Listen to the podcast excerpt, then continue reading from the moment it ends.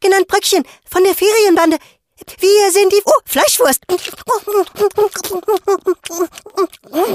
Lecker.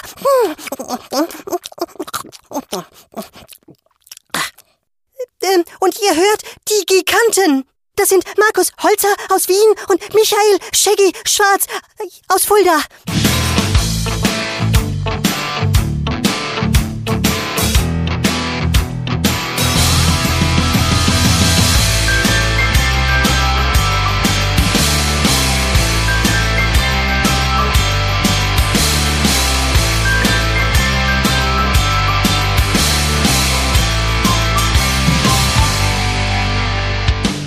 Hallo und herzlich willkommen zur fünften Folge der Giganten. Fünf Folgen haben wir schon geschafft. An meiner Seite wie immer der liebe Markus Holzer aus Wien. Hallo Markus. Hallo lieber Michael, bist du bereit für die fünfte Ausgabe der Giganten? Ich bin bereit für die fünfte Ausgabe und ich freue mich richtig drauf, denn heute hast du uns wieder ein Thema mitgebracht. Du hast es mir schon verraten, was es für ein Thema ist. Und zwar werden wir über Batman reden. Batman in Filmen, Markus. Ganz genau, also Batman ist ja natürlich ein riesengroßes Thema. Ich meine, der wird nächstes Jahr 80 Jahre alt. Da ist ein ganzer Rattenschwanz an, an Zeugs mit dabei. Ich weiß, du bist ja auch großer Batman-Fan. Ich natürlich auch. Batman ist für mich der ultimative äh, Superheld. Und wir wollten ja schon seit langer Zeit wieder einmal über Batman sprechen. Ein bisschen haben wir es getan in unserer Rebirth-Folge, aber wirklich eine ganze Folge nur mit Batman. Und da ist natürlich auch dann die Frage, ja, wo fängt man an? Wenn man jetzt sagt Batman im Film, ich meine, alleine das ist ja schon ein riesengroßes Thema, wo man irgendwie in den 40er Jahren anfangen könnte. Wir haben, oder ich habe mich mit dir jetzt gemeinsam auf einen äh, bestimmten Zeitraum für die erste Batman-Folge quasi geeinigt. Und zwar fangen wir 1989 quasi an. Warum werde ich gleich verraten?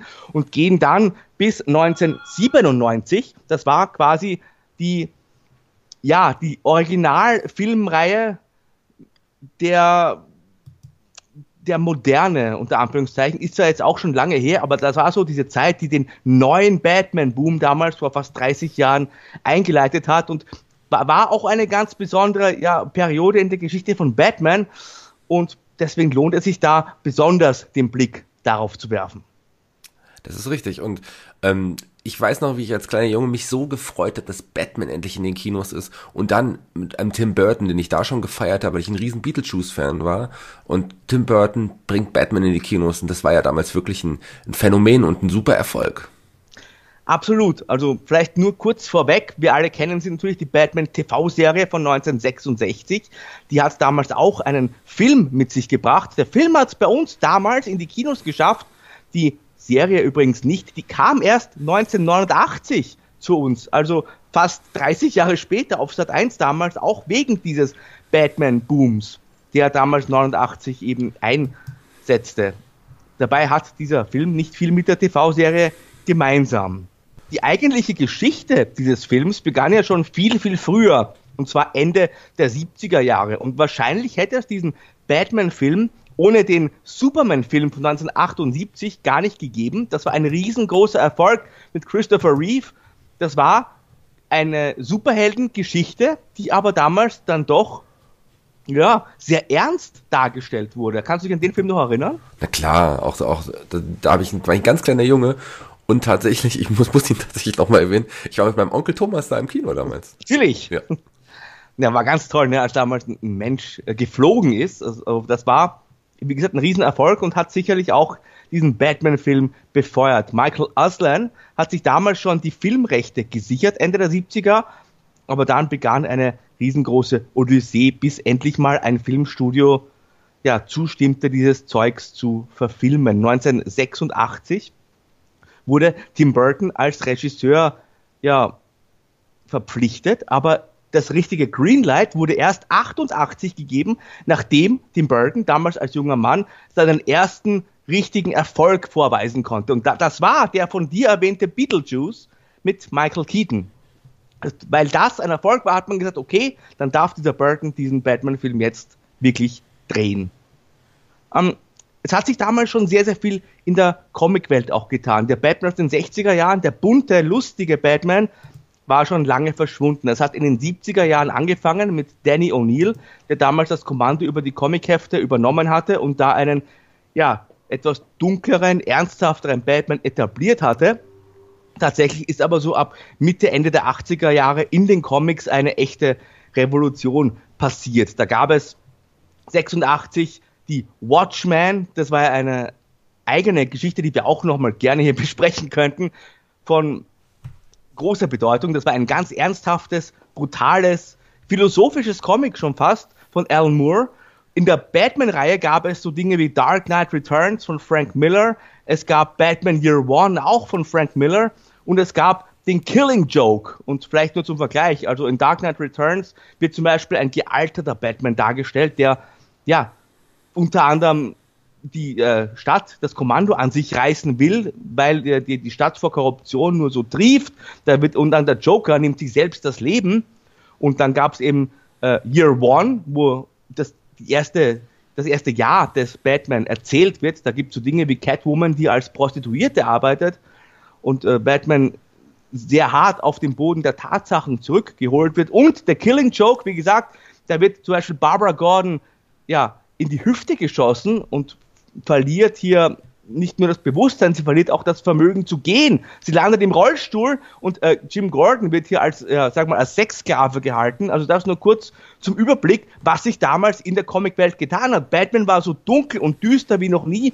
Man hat sich an Erwachsene gerichtet und in eine solche Richtung sollte dann eben auch dieser Film treten. Äh, diese Comics sagen dir natürlich alle was. Wie findest du denn eigentlich diesen ja, erwachsenen Batman? Hat das dich damals geschockt als Kind? Naja, klar war es eine, das war ja schon eine Riesenveränderung zu damals, aber geschockt würde ich jetzt nicht sagen. Ich fand den Batman dann richtig cool, diesen verbitterten Batman. Das ist schon, wenn ich heute an Batman denke, denke ich genau an diesen Batman. Das ist für mich so der, der Batman, dieser verbitterte, bisschen rücksichtslose, das ist Batman für mich. Ja, verbittert waren auch sehr, sehr viele Fans, als bekannt gegeben wurde, wer diesen Batman spielen würde auf der Leinwand. Es war nämlich Michael Keaton, eben auch aus Beetlejuice bekannt. Das war in erster Linie ein Comedy-Darsteller und da gab es einen riesengroßen Shitstorm. Lange noch vor Internet und Co. haben hier die Fans ja riesige Kampagnen geritten und hier ähm, diverse Magazine geschrieben, an Medienvertreter, an TV-Produktionen.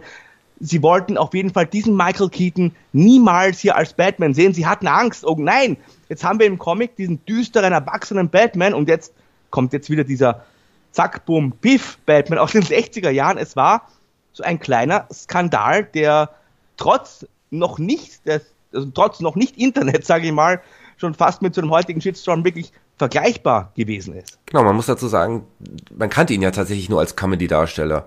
Und ähm, es aber Tim Burton war ja auch ein Riesenfan von Michael Keaton und wollte ihn unbedingt in der Rolle haben. Es war zeitweise waren ja noch andere Batman-Darsteller im Gespräch. Meines Wissens auch Leute wie Pierce Brosnan und Mel Gibson sollten ja tatsächlich Batman spielen. Die Filmstudios wollten die bei einen von den beiden haben.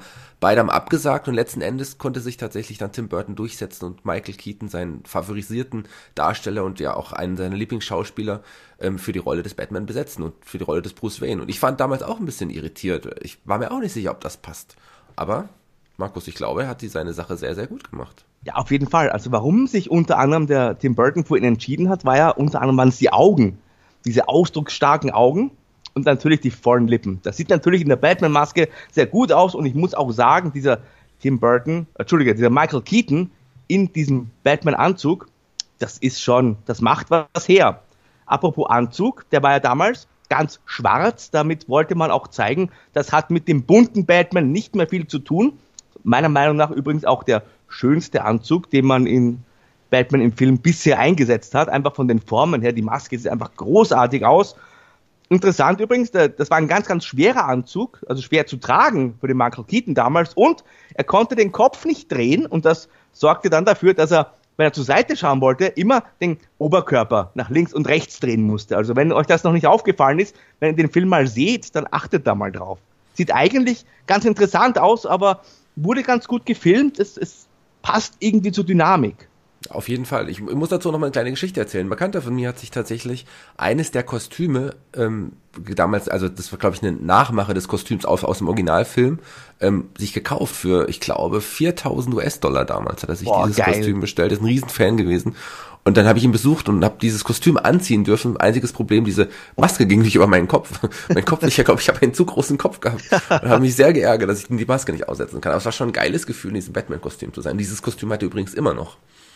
Super. Also muss, muss ich mal ein Foto machen und dir schicken? Ja, bitte. Ich finde, das, das ist wirklich ein wunderschöner Anzug, nur eben sehr, sehr schwer zu tragen. Ja, bevor ich auch auf den Inhalt des Films eingehe, vielleicht noch ein paar Personalien, nämlich ganz, ganz wichtig, damit dieser Film auch so ernst genommen wurde, ist natürlich die Rolle des Jokers. Das war nämlich ein ganz, ganz großer Schauspieler, der damals verpflichtet wurde. Es war Jack Nicholson. Also es gab diverse Menschen und Schauspieler, die damals mitspielen wollten in diesem Megaprojekt. Unter anderem hat sich, glaube ich, auch Robin Williams beworben, aber die Wahl fiel dann auf Jack Nicholson und der hat damals schon sehr viel Weitsicht bewiesen. Er hat nämlich nicht nur, ja, ich glaube, rund 6 Millionen Dollar damals kassiert, sondern er hat sich auch ein einen Anteil am Einspielergebnis und am Merchandise sichern lassen. Also der Mann hat schon gewusst, das wird ein ganz großer Hit, da will ich mitkassieren.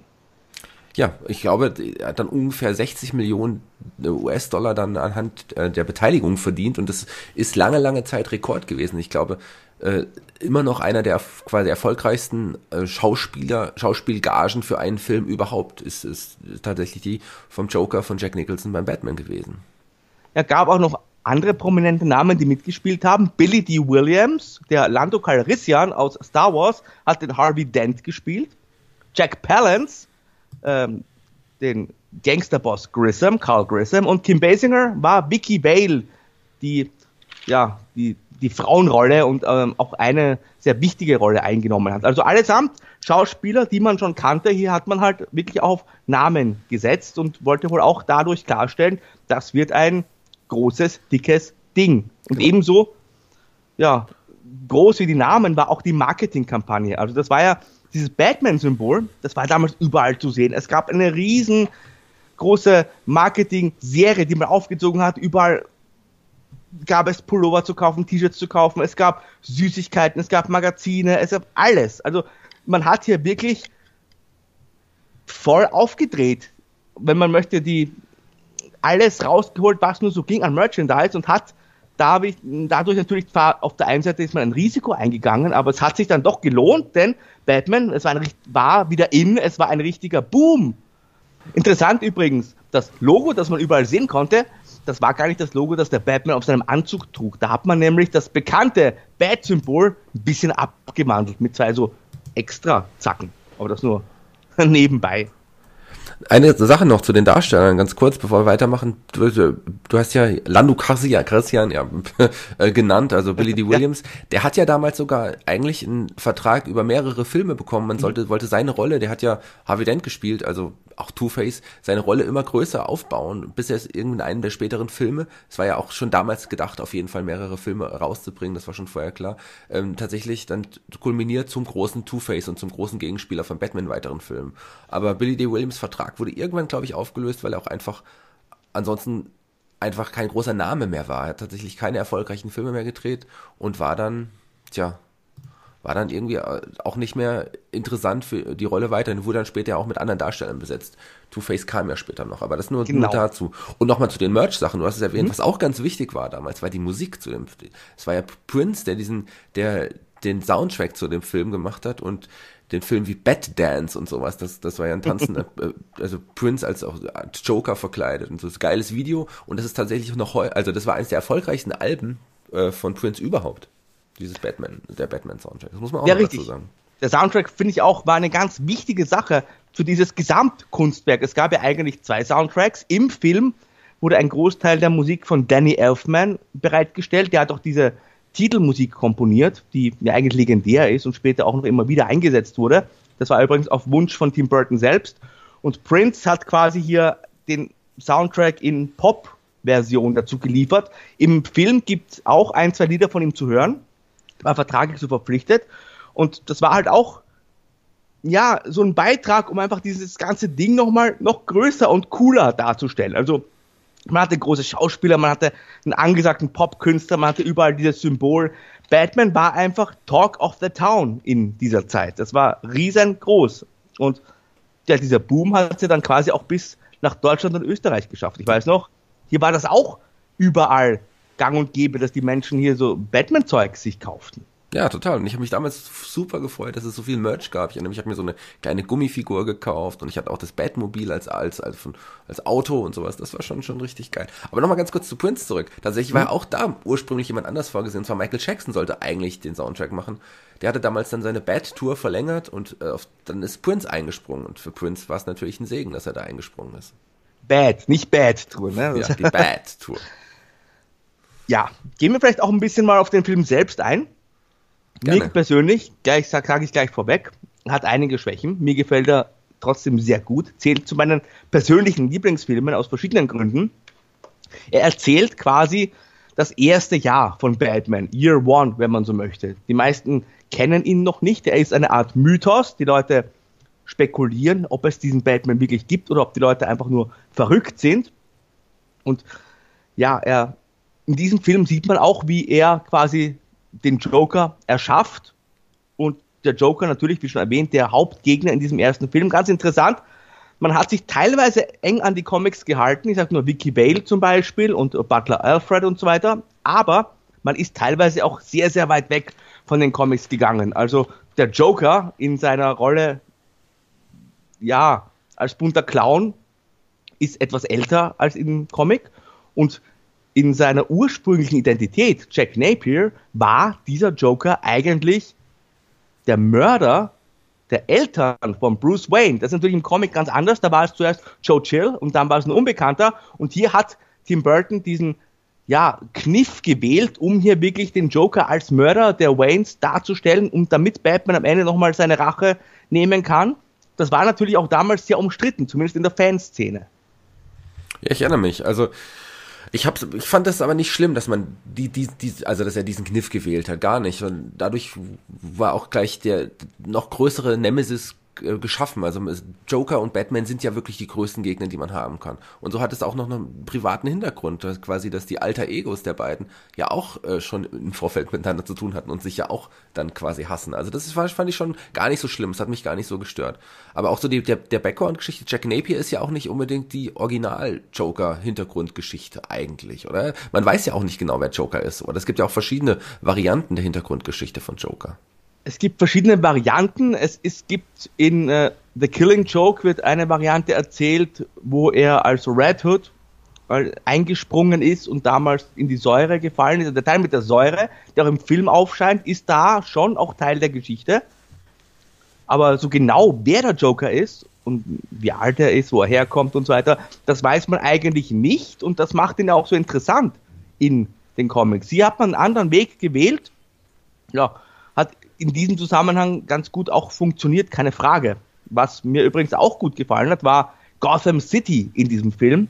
Man hat hier Ende der 80er ein relativ, ja, interessantes, ich sag mal, zeitloses Design gewählt. Anton First war damals der Designer und man hat hier sich zwar an den 60er Jahren ein bisschen orientiert, also wenn ich jetzt mir die Hüte anschaue der Männer und die TV-Kameras und die Fernsehgeräte, hat er aber so ein Gothic-Element reingebracht und wenn man sich heute diesen Film anschaut, wirkt das nicht wie Gotham City aus den 80er Jahren, es wirkt irgendwie zeitlos und funktioniert darum meiner Meinung nach auch noch immer heute.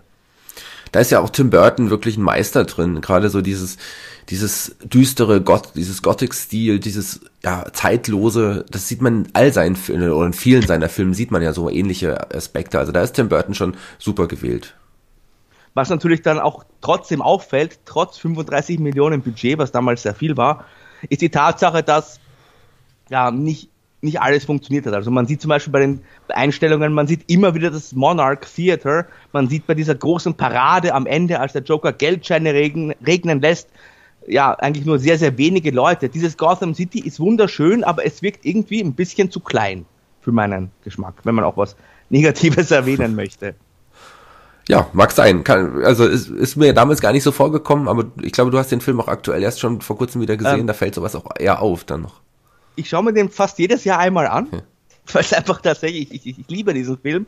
Äh, natürlich mit all seinen Schwächen, es gehört auch dazu, kein Film ist perfekt, aber er hat halt trotzdem meiner Meinung nach ja die Zeit überstanden. Natürlich gibt es auch inhaltlich immer wieder so kleine Dinge, die einem beim zehnten, zwölften Mal auffallen, die keinen Sinn machen und die einfach lächerlich sind. Also ich verstehe bis heute nicht, warum Bruce Wayne da in der Nacht, wenn er da mit Vicky Vale zusammen ist, plötzlich an der Stange baumelt wie so eine Fledermaus und, und solche Dinge. Aber der Film hat einen ganz besonderen Charme und also mir gefällt er, wie gesagt, noch immer sehr, sehr gut. War auch übrigens natürlich ein riesengroßer Erfolg.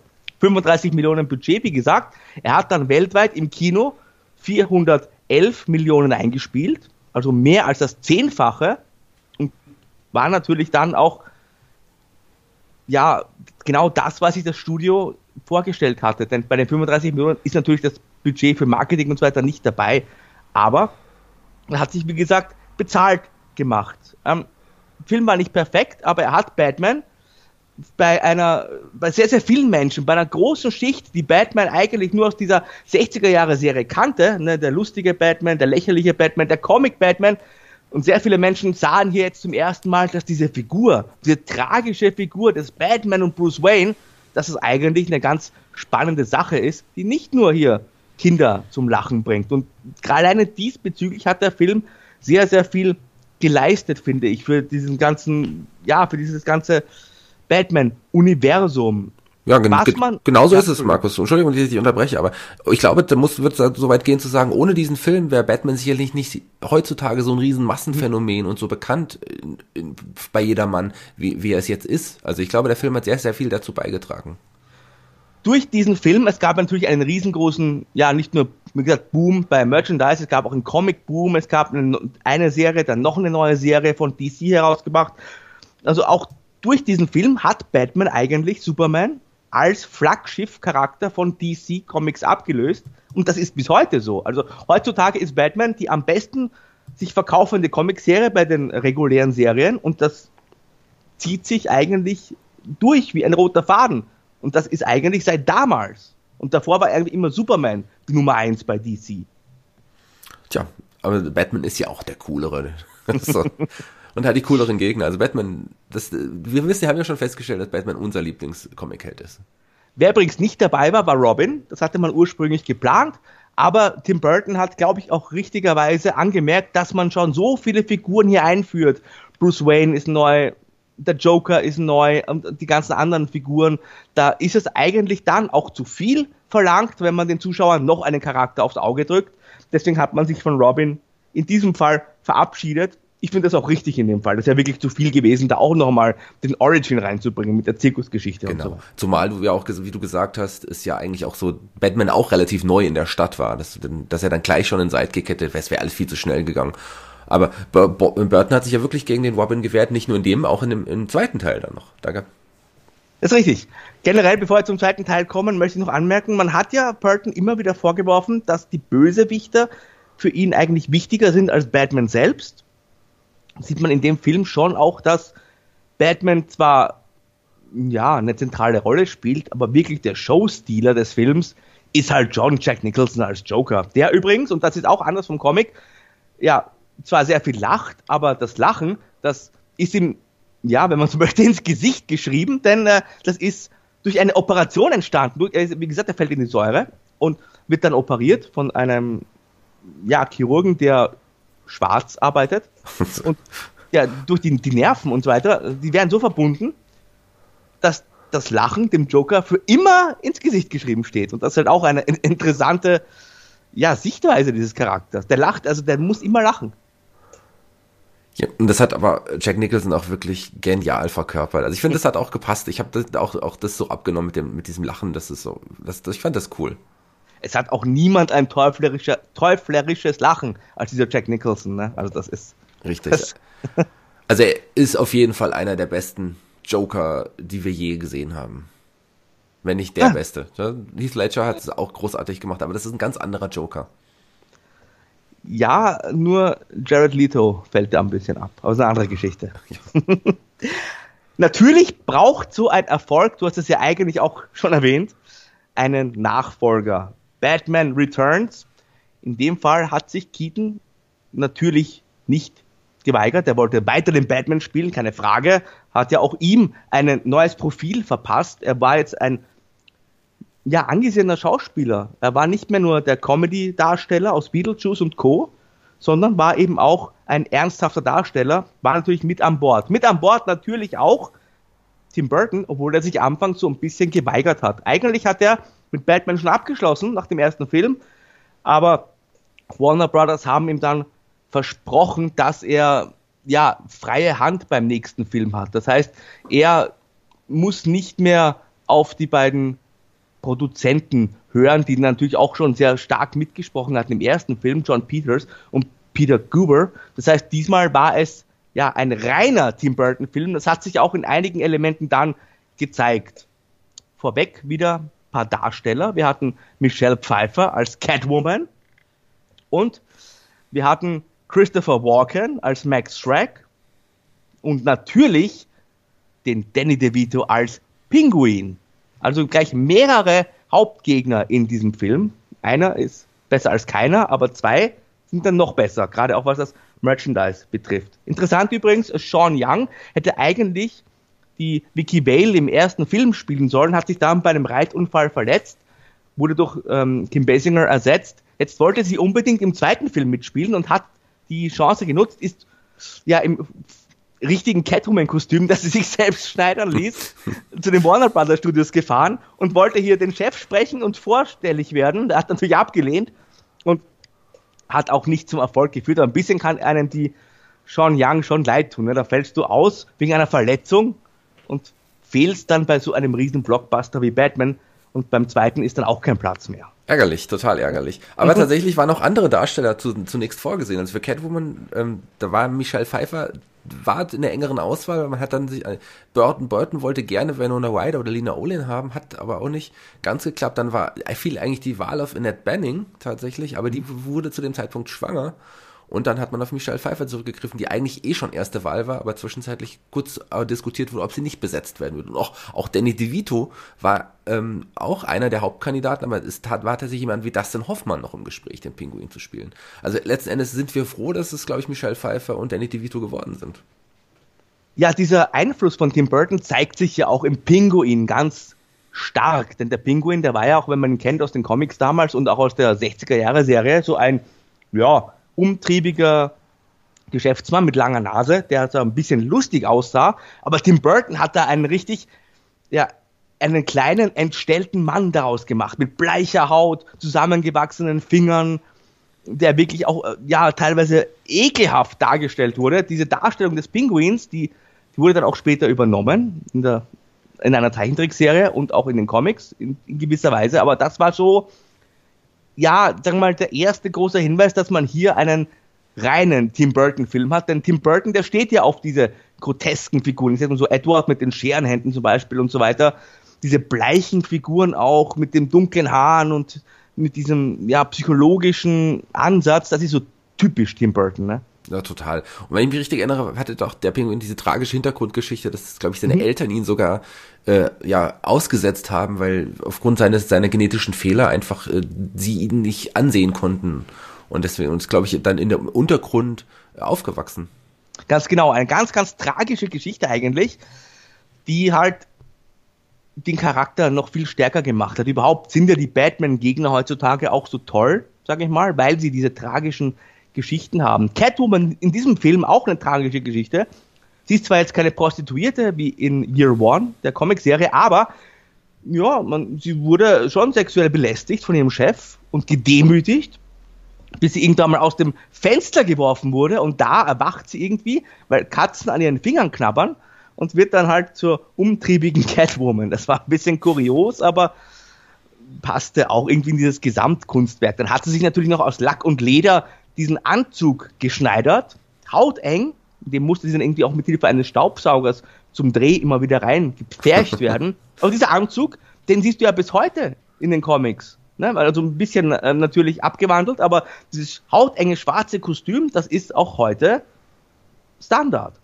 Klar, hat sich auch durchgesetzt, auf jeden Fall. Aber äh, Catwoman, also kann doch mit Michelle Pfeiffer sicherlich eine großartige Catwoman, viel besser als das Hal Berry später dann mal war, oh, diesen ganz schrecklichen. Ui, ui, ui, ui, ui, ui. Aber den anderen, du hast noch einen anderen äh, Bösewicht erwähnt, ähm, Max Schreck. Das ist ja jemand, den sich Tim Burton extra für den Film ausgedacht hat. Mhm. Den gibt es ja eigentlich nicht, in, oder gab es zumindest nicht in den Comics.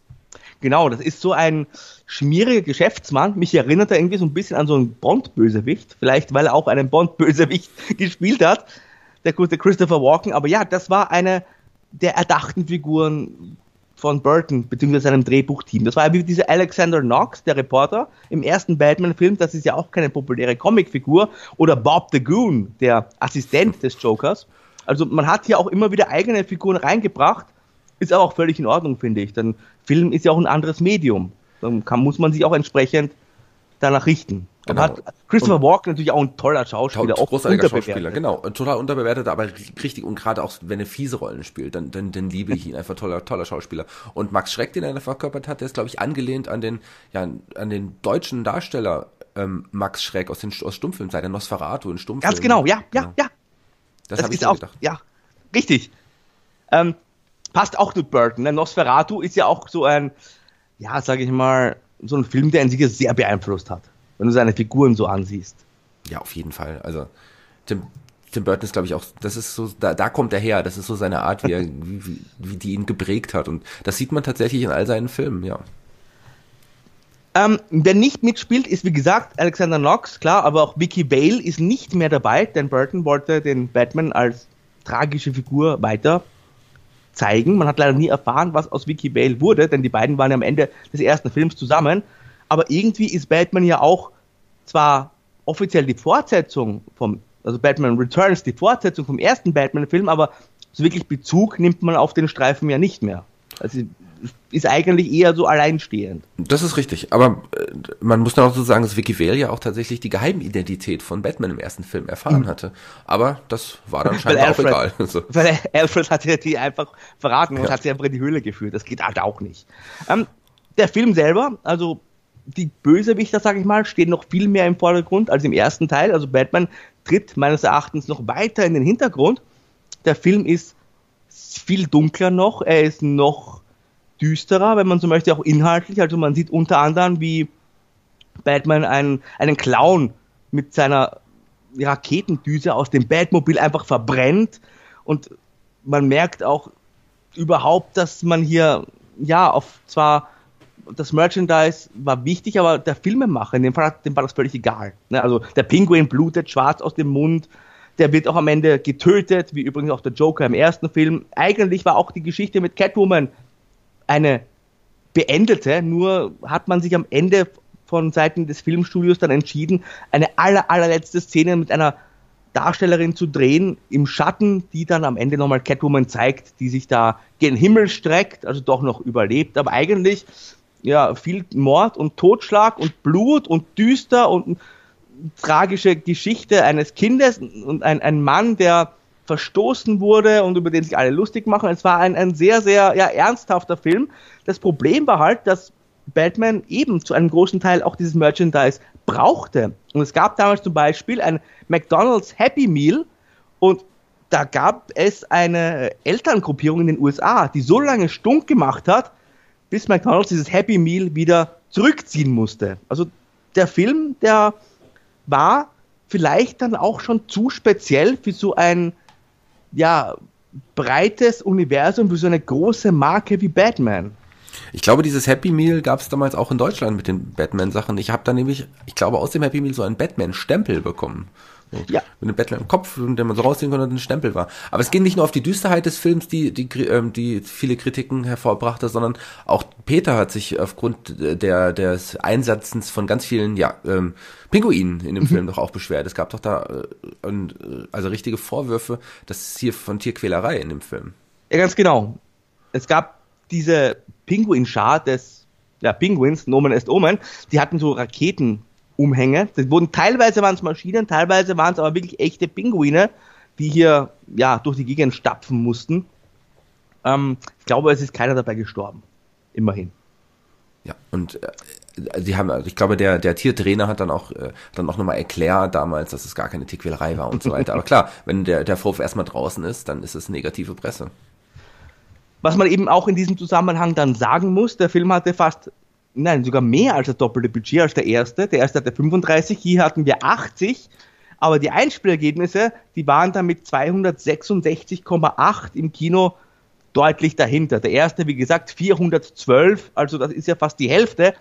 Da hat dieser Tim Burton Film, und ich sag mal, Batman Returns ist ja fast mehr ein Tim Burton Film als ein Batman Film, da hat man sich vielleicht auch aus Sicht des Studios zu weit aus dem Fenster gelehnt. Ja, aber trotz allem, er hat ja noch seine, sein, der war nicht unerfolgreich, sagen wir es mal Nein, so, nein, sicherlich nein. nicht so erfolgreich ähm, wie der Vorgänger, aber auch erfolgreicher als die Nachfolger dann definitiv. Ah, nicht unbedingt. Nicht als der dritte, Oh. das stimmt, aber der vierte, stimmt, der dritte war sogar etwas erfolgreicher. Da kommen wir ja gleich Nimm noch doch, dazu. ja, nimm doch nicht alles schon vorweg. Es tut mir leid. Also mir gefällt Batman Returns ganz gut. Ich finde ihn aber auch ja, um einiges schwächer als Batman Original. Es zeigt halt auch, dass er manchmal ein, ein, zwei so Produzenten, die mitreden, nicht das Schlechteste ist. Aber an sich ist es auch kein schlechter Film. Das, also, man muss halt schon sehen, wer ihn gemacht hat und in welchem Zusammenhang und man muss ihn halt dann noch einordnen. Tim Burton Filme sind ja eigentlich nie wirklich was für die Masse. Die sind immer sehr speziell und das sieht man diesem Film auch ganz besonders an. Bevor ich auf den dritten Film eingehe, möchte ich nur ganz kurz erwähnen, es gab auch 1992 die Batman Animated Series, für die äh, Bruce Timm und Paul Dini sehr bekannt sind. Da hat man quasi diesen düsteren Batman aus der Burton-Ära auch in Zeichentrickform weitergeführt. Das ist eine ganz, ganz tolle Serie. Da wollen wir später auch nochmal drüber sprechen vielleicht. Mit Kevin Conroy als Batman und Mark Hamill, auch aus Star Wars, als Joker.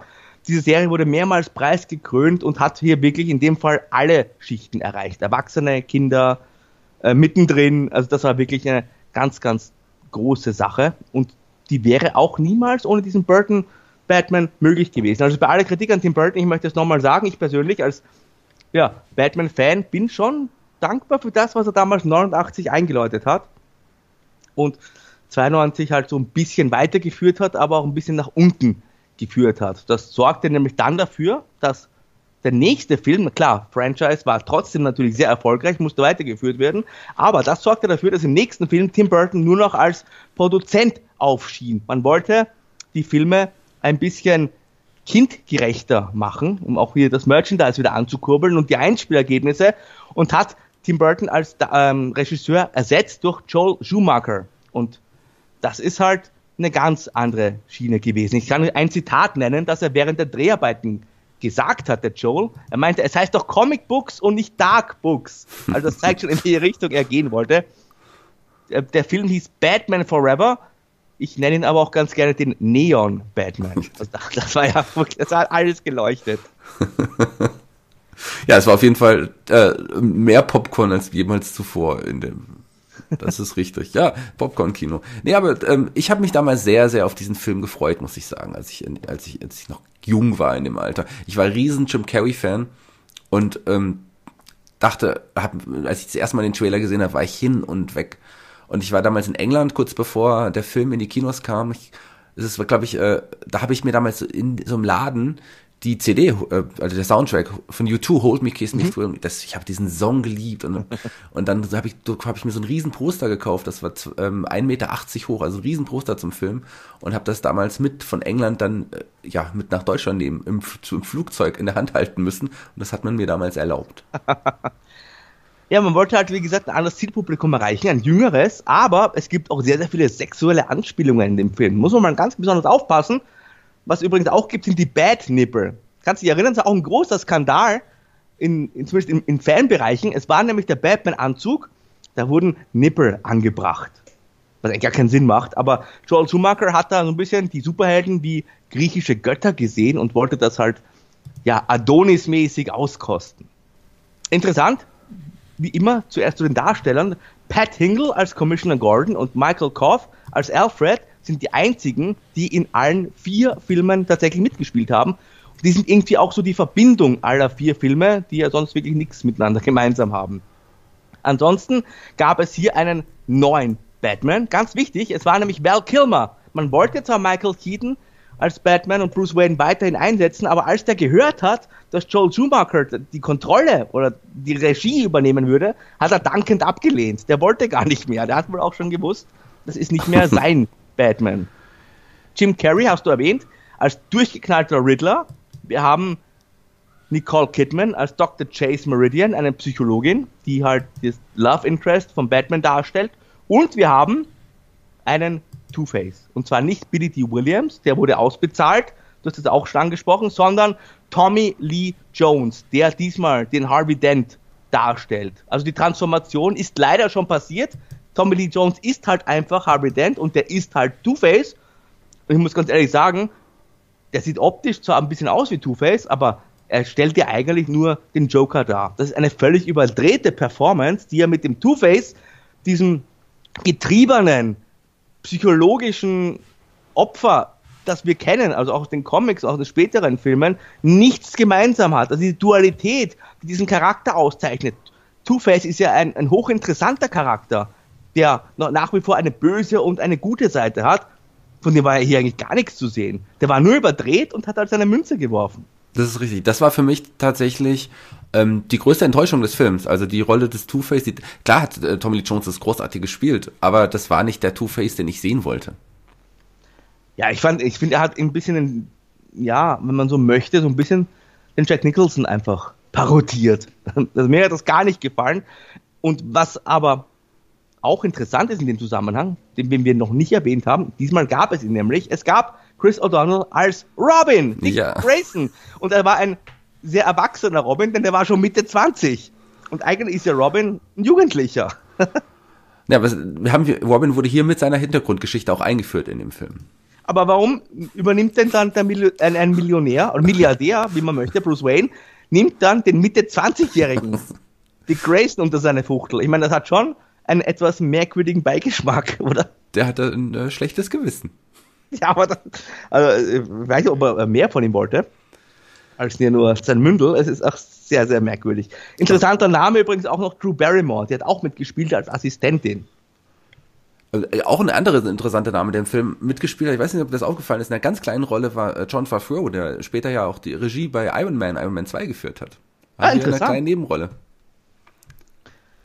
Ähm, ja, dieser Film, wo fangen wir denn an? Ähm, er war nicht so schlecht, aber äh, war halt auch viel Quatsch dabei. Also, er war sehr, sehr bunt. Sehr interessant in dem Zusammenhang vielleicht noch zu erwähnen. Diesmal, weil er McDonald zu sauer war, wegen dieser Happy Meal Geschichte bei Batman Returns und der Ausrichtung, hatte man McDonalds die Möglichkeit gegeben, vorab aufs Drehbuch zu schauen, bevor es verfilmt wurde.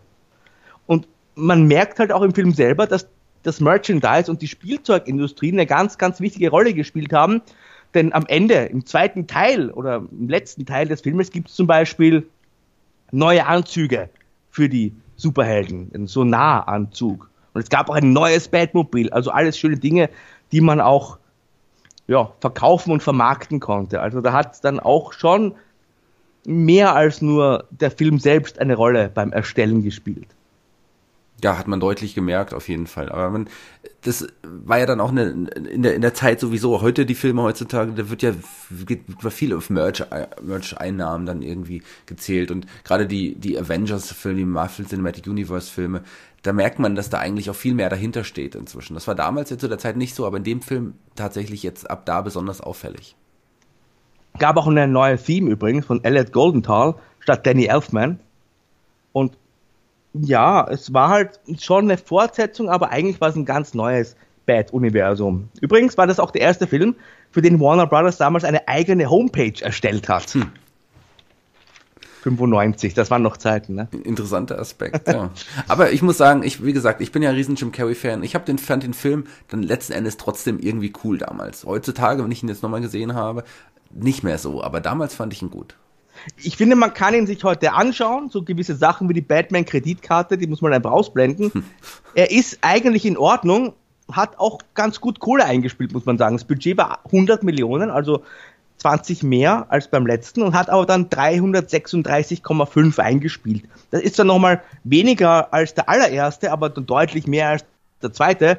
Und dann kam natürlich auch noch diese riesen Merchandise-Geschichte dazu. Also das war schon wirklich sehr, sehr lukrativ für die Warner Brothers.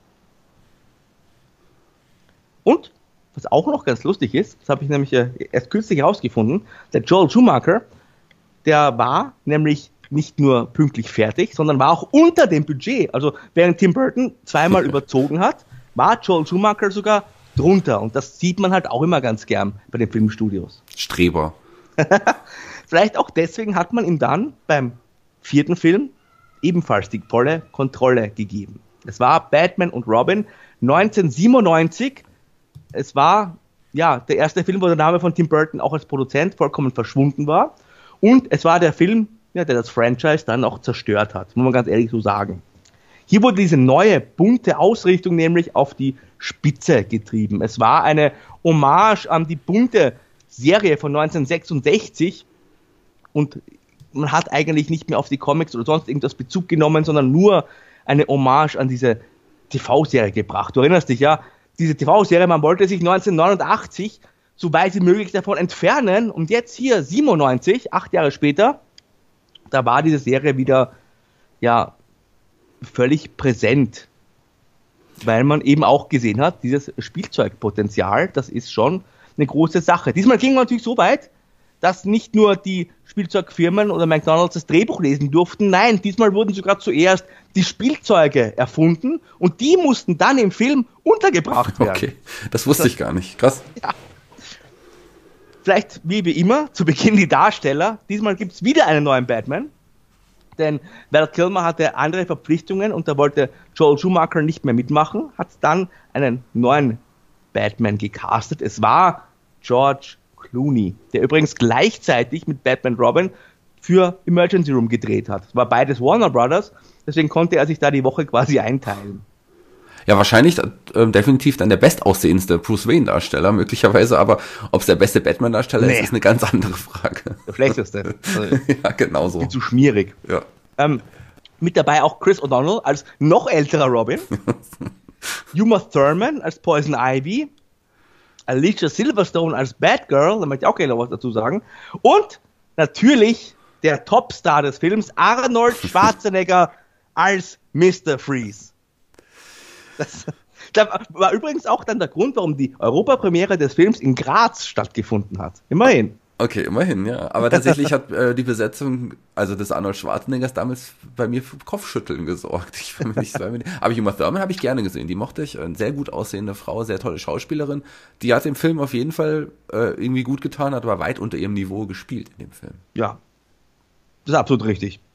Wie alle anderen auch. Es wurde, es war eigentlich, das war ja kein Film, das war eher eine Parodie. Also ich weiß gar nicht, wo ich hier anfangen soll. Also der Film, der strotzt ja nur so vor schlechten Wortspielen. Ne? Also gerade Arnold Schwarzenegger, Mr. Freeze, immer wieder irgendwelche Wortspiele gebracht, ne? mit Eis und Frost und so weiter. Es gab lächerliche Kampfszenen, ganz zu Beginn zum Beispiel, da klappen Batman und Robin so ihre Stiefel zusammen und dann kommen Eiskufen raus. Einfach so. Es gab unlogische Story-Elemente. Batman hat zum Beispiel einen Laser dabei, mit dem er Robin später auftaut. Den setzt er aber vorher nicht gegen Mr. Freeze ein. Und es gab Alicia Silverstone, die als Batgirl jetzt nicht die Tochter von Jim Gordon war, sondern die Nichte von Alfred aus England. Die hat aber einen amerikanischen Akzent. Außerdem hat Robin für sie, äh, Entschuldige, Alfred schon lange für sie ein Kostüm vorbereitet. Und zwar nicht nur ein Kostüm, sondern zwei Kostüme, weil natürlich die Spielzeugindustrie auch befeuert werden möchte. Und sie ist auch einfach Bad Girl, weil sie den Anzug hat. Sie hat aber keine Ausbildung. Es lernt, keiner zeigt ihr, wie man kämpft. Sie kommt aus dem Internat, ist aber trotzdem mit dabei. Und dieser ganze Film ist einfach nur eine Aneinanderreihung von irgendwelchen äh, Sequenzen aus einer Sitcom, wenn man so möchte. Ganz schlimmer Film. Man hatte ja auch, äh, wenn man noch nicht erwähnt, einen ganz dummen Bane mit im, im, im also gar nichts mit, im vergleichbar mit dem, mit dem Bane, den man aus den Comics ja. kennt. Es war einfach so ein, so ein dummer Schlägertyp. Richtig. Und dieser Bane war ja ein, ein Sklave von Uma Thurman, also ja. von Poison Ivy, ne, der auch wirklich einen Hut auf hatte und, und ja, nur Muckis, aber halt auch wirklich strunzdumm war. Und passend zu diesem Film ja auch zum Beispiel der Soundtrack ne, von R. Kelly. Kennst du Gotham City? Da singt er, pass auf, City of Justice, City of Hope, City of Peace for every one of us. Und nichts davon trifft ja auf Gotham City zu. Gotham City ist ein, wenn man so möchte, ein, ein Drecksloch voller Verbrechen und Korruption. Und also, es, es war einfach, es war wirklich eine Katastrophe, nicht nur für Batman-Fans, sondern auch für Zuschauer allgemein. Also ja, das war eine Katastrophe für jeden, der den Film gesehen hat. Das stimmt leider. Er hat 125 Millionen gekostet, übrigens 25 davon nur für Arnie. Hat 238 dafür nur eingespielt, weniger als alle anderen bisher. Und da ist ja der Verleih und die Werbung und so weiter noch gar nicht drin. Und er war aber interessanterweise im Ausland ein bisschen erfolgreicher als in den USA, konnte aber auch nicht mehr viel retten. Der Film hatte übrigens sage und schreibe elf Nominierungen für die Goldene Himbeere bekommen. Ja. Ich glaube, einen Preis hat er bekommen für Alicia Silverstone als schlechteste Nebendarstellerin oder schlechteste Darstellerin. Ich weiß nicht mehr ganz genau. Aber zwei, ich möchte noch zwei andere ähm, ja, Mini-Rollen erwähnen in dem Film, wer da auch noch mitgespielt hat. Äh, den kennt man vom Wrestling so ein bisschen ähm, oder auch war später in Politik aktiv. Jesse Ventura hat, ähm, mhm. hat einen Wärter gespielt und der zweite Wärter im Arkham Asylum wurde von unserem Ralf Möller dargestellt. Also dem Freund auch von Arnold Schwarzenegger im privaten Leben. Über ihn hat er die Rolle bekommen. Ja, das war interessant. Übrigens, da fällt mir noch ein, im Arkham Asylum sieht man auch von Two-Face und Riddler Utensilien. Hm. Nur als Hinweis auf den letzten Film. Ansonsten war es halt ein Batman-Film, das ist auch das einzig Positive, was ich sagen kann. Und ja, also die, Effe also die Effekte waren ganz nett. Die, die Darstellung, die, die Cinematogra Cinematography, Entschuldige, war schon sehr gut übermittelt. Es war also produktionsmäßig war es schon sehr gut, aber du siehst, ich tue mir schwer, ansonsten hier wirklich was Positives herauszuziehen. Das war einfach, es war der Film, der das Franchise kaputt gemacht hat. Zwar hatte man während der Dreharbeiten noch geplant, natürlich Batman 5 zu bringen mit Joel Schumacher, denn das geht ja immer so, wenn man eine erfolgreiche Reihe hat, wo alle zwei Jahre ein Film kommen soll, dann musst du halt während der Dreharbeiten zum aktuellen Film schon den nächsten planen der wurde aber nichts mehr. Der sollte Batman Triumphant heißen. Okay. Und man munkelte, dass der Scarecrow als Gegner. Und unter anderem hat man ja zumindest gedacht, dass man hier in so einer Szene mit dem Fear Gas, also wer es nicht weiß, Scarecrow ist halt ein Psychiater aus dem Arkham Asylum, der ein Gas einsetzt, das bei den Betroffenen Angstzustände hervorbringt. Und in einer dieser äh, Angstszenen sollte der Joker wieder auferstehen und am besten auch von Jack Nicholson dargestellt werden. Aber das hat er sich dann doch zum Glück ersparen können. Ja, wäre aber vielleicht trotzdem eine geile Szene geworden. aber also wir hatten ja jetzt im letzten Teil Robin dazu gekommen, jetzt ist Batgirl. Wäre im fünften Teil dann die Batmaus zurückgekommen? Ja, das hätte, genau das hätte wirklich gepasst, ja. Batmite. Ein guter Vergleich. Wer nicht mehr dabei gewesen wäre im fünften, ist George Clooney. Denn der hat nach diesen ganz furchtbaren Kritiken klargestellt, er wird nie wieder Batman spielen. Und ist auch gut so.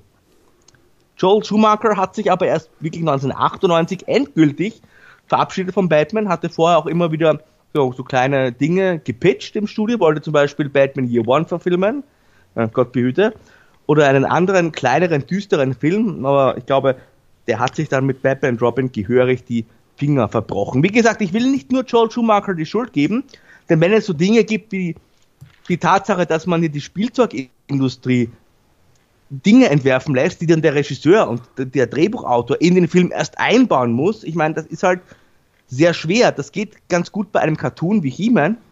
Das ist aber dann bei so einem Franchise-Film, der sich ja eben dann doch nicht nur an Kinder richten sollte, sehr, sehr schwierig umzusetzen eine, ein gutes hat der Film, aber muss ich nochmal sagen, ich glaube. Ich bin aber gespannt. Ja, ich glaube, ohne diesen Film, der wie das Batman-Franchise für einige Zeit erstmal zerstört hat, wie du gesagt hast, wäre es vielleicht gar nicht zu Batman Begins gekommen, so in der Art und Weise. Ein wirklicher Neustart mit wie Christopher Nolan den hervorgebracht hat. Kann sein, dass es da so gar nicht möglich gewesen wäre, wenn dieser Film nicht so gefloppt wäre und so schlecht gewesen wäre. Wer weiß das? Ja. Zehn Jahre sind damals vergangen, bis der Neustart ja, begonnen hat und das war schon ein ein heftiger Abschluss, muss man sagen, für diese vier Batman-Filme. 1989 gestartet, riesengroßer Erfolg. Und dann hatte man sich schon in vielen Dollars gewähnt von Seiten von Warner Brothers. Man hat ein erfolgreiches Franchise. Und der vierte Film, der hat es dann wirklich an die Wand gefahren. Man hätte eigentlich auch das wissen müssen, denn die TV-Serie, die war ja auch ein großer Erfolg für eine Staffel. Dann die zweite ging durch die Decke. Und dann ist aber ganz schnell das Ende gekommen dieser Camp-Batman, sage ich mal, der funktioniert halt auch nur in, ja, gewisser Weise und auch nicht flächendeckend. Das ist richtig, ja. Aber die, die, die alte Batman-Serie ist um Längen besser als es dieser Film. Ja, der Film war einfach eine schlechte Kopie und er war halt auch nicht mal, wie du schon gesagt hast, nicht mal eine, eine gute Variante dieses Camp Batman, sondern durch diese ganzen Unzulänglichkeiten in der Geschichte und in, in unlogischen Erzählelementen und einfach schlechte schauspielerische Leistungen, muss man auch ganz ehrlich sagen. Da hat einfach nichts gepasst, außer die Cinematography. Sonst hat nichts gepasst. Aber wie gesagt, wir haben ja dann, es kam ja dann zum Glück noch richtig, richtig gute Batman-Filme zehn Jahre später auf uns zu. Und darauf freue ich mich auch schon, wenn wir dann das nächste Mal auch über die mal berichten werden, Markus. Sehr gerne. Also, ich muss sagen, wenn ich hier meine, ja, meine Lieblingsreihenfolge mir überlege, sind dann Batman 89 auf Platz 1 von diesen vier, Batman und Robin auf dem letzten Platz und die anderen beiden matchen sich so ein bisschen um Platz 2. Ja, das ist bei mir so ähnlich. Also beides hat so sein äh, Pro und Contra irgendwie, warum er auf zwei sein sollte. Aber ich glaube, da könnte ich mich auch nicht so richtig entscheiden. Die sind aber, ich, da ich auch Tim Burton Fan bin, würde ich wahrscheinlich den, zwei, äh, den zweiten tatsächlich auf den Platz zwei setzen, trotz Jim Carrey im dritten. Na, immerhin. Ja, das war sie, unsere kleine erste Reise durchs Batman-Filmuniversum. Da war schon einiges los damals. Kann man sich gar nicht vorstellen vor 89, dass es da 30 Jahre keinen Batman im Kino zu sehen hat. Also heute ist natürlich Batman, du weißt, bis heute wird da immer spekuliert und die Superhelden sind sowieso das Allerwichtigste derzeit für die äh, Kinobranche. Und damals war so richtig, ist alles brach gelegen. Heftig. Tja, es war damals eh auch, ich meine, heutzutage, du hast ja jedes Jahr jetzt einen Star Wars Film, du hast jedes Jahr mindestens ein, zwei. mindestens einen Star Wars ja, mindestens ein, jedes Jahr mindestens ein, zwei ähm, Marvel-Filme und sowas. Also die, die Franchise, das, also Franchise heute sind einfach die erfolgreichsten Sachen im Kino. Das ist leider so. Ja, und es gibt ja noch keinerlei Hinweise, dass es irgendwann einbrechen würde. Also viele Leute spekulieren jetzt schon über den Einbruch des Superheldenbooms, aber wenn du die Einspielergebnisse anschaust von Black Panther und von den neuen Avengers Infinity War, nichts davon zu spüren. Nur DC ja. hinkt so ein bisschen hinterher. Klar, weil die Filme auch, auch nicht äh, weder gut noch lustig eigentlich sind, so richtig. Also sie haben also ja auch, auch gute Seiten, aber da ist auf jeden Fall noch sehr viel Potenzial nach oben bei den DC-Filmen. Und ich glaube, ähm, tja, es wird ja auch einen neuen Batman-Film auch irgendwie bald geben, aber erstmal sind noch ein paar andere DC-Helden vorher dran in Solo-Filmen. Ganz genau. Also Aquaman ist der nächste, der uns ins Haus steht. Und dann kommt Shazam. Und ganz interessant, vielleicht bevor wir zum Ende kommen, ist die Tatsache, dass Tim Burton ja nicht nur Batman-Regisseur war, es gab auch lange Zeit ein Superman-Projekt, das er, er vorangetrieben hat. Hast du davon schon mal gehört? Das wusste ich tatsächlich gar nicht. Wirklich? Noch nie gehört und das überrascht mich gerade, weil das kann ich oh. mir gar nicht vorstellen, wenn Tim Burton Superman verfilmen würde. Interessant. Doch, tatsächlich, es war Superman Lives und ähm, da hat Tim Burton die, ja, ein, ein, Skript von Kevin Smith übernommen, hat das dann aber selbst umgearbeitet. Das war ein Film, in dem Nicolas Cage den Superman darstellen sollte.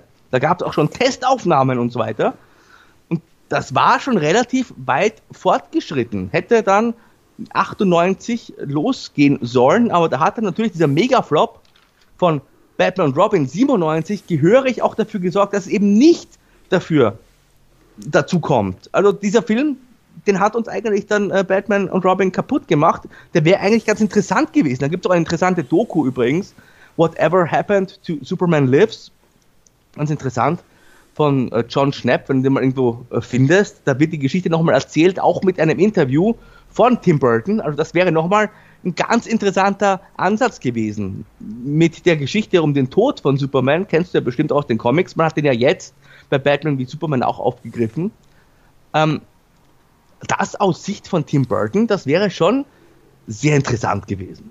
Doch, aber jetzt, wo du sagst, erinnere ich mich auch. Ich habe mich erinnert, dass Nicolas Cage, unser aller Lieblingsschauspieler, Nicolas Cage für die Rolle von Superman vorgesehen, weil er ja auch ein riesen Comic-Fan ist. Und das ja, sein, sein Sohn heißt ja auch Karl L. Ja, genau. Also das hätte schon irgendwie gepasst. Das wäre, glaube ich, sein Lebenstraum gewesen, Nicolas Cage. Aber schade.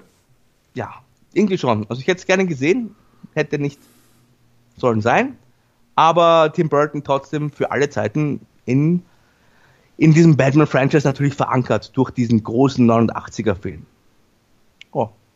Wir werden uns bestimmt wieder mal hier über Batman unterhalten. Auf ich. jeden Fall, das sollten wir. Also es gibt ja noch so viele tolle Filme, wie ich angesprochen habe, über die wir auf jeden Fall auch nochmal reden sollten. Batman ist ein, eines unserer Lieblingsthemen und ich glaube, die Hörer würde es auch freuen, nochmal ein bisschen was über Batman zu hören. Gerade, ich freue mich auch immer, wie, wenn der kleine Markus so begeistert über den Batman spricht und sich so an. Das erinnert mich auch an meine Zeit, als ich damals die Filme mitgemacht habe. Also, Markus, Danke dir für diese tolle Sendung. Das heißt, du hast uns schön durch die Sendung geführt mit sehr, sehr vielen inf interessanten Informationen.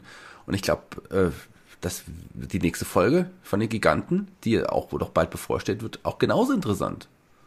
Ja, mal sehen, ob wir da ein bisschen was zu lachen haben werden, ne? Hoffentlich werden wir dann ein bisschen mehr lachen als beim Batman Robin Film, da haben wir ja eher geweint. Ähm, ja, deswegen haben wir uns gedacht, irgendwas zum Lachen, wie wär's denn einfach mal mit Sitcoms, Markus? Ja, das also dann beim nächsten Mal. Ihr könnt uns ja jetzt gerne auch schon eure Lieblings-Sitcoms verraten, gerne auch der alten Zeit von früher. Wir stöbern ja auch ganz gerne in den Archiven hier. Ansonsten hinterlasst uns bitte gerne Feedback hier auf unserer Facebook-Seite facebook.com slash giganten. Könnt uns auch eine E-Mail schreiben, nerdpost.giganten.com. Und ansonsten war es das für mich heute. Ja. Und nur für heute. Für heute ich würde sagen, für mich war es das auch, also war es das dann für uns. Und wir freuen uns auf die nächste Folge. Wie gesagt, wir haben es ja jetzt schon mal gespoilert, Thema Sitcoms. Ja, bis zum nächsten Mal hier bei den Giganten.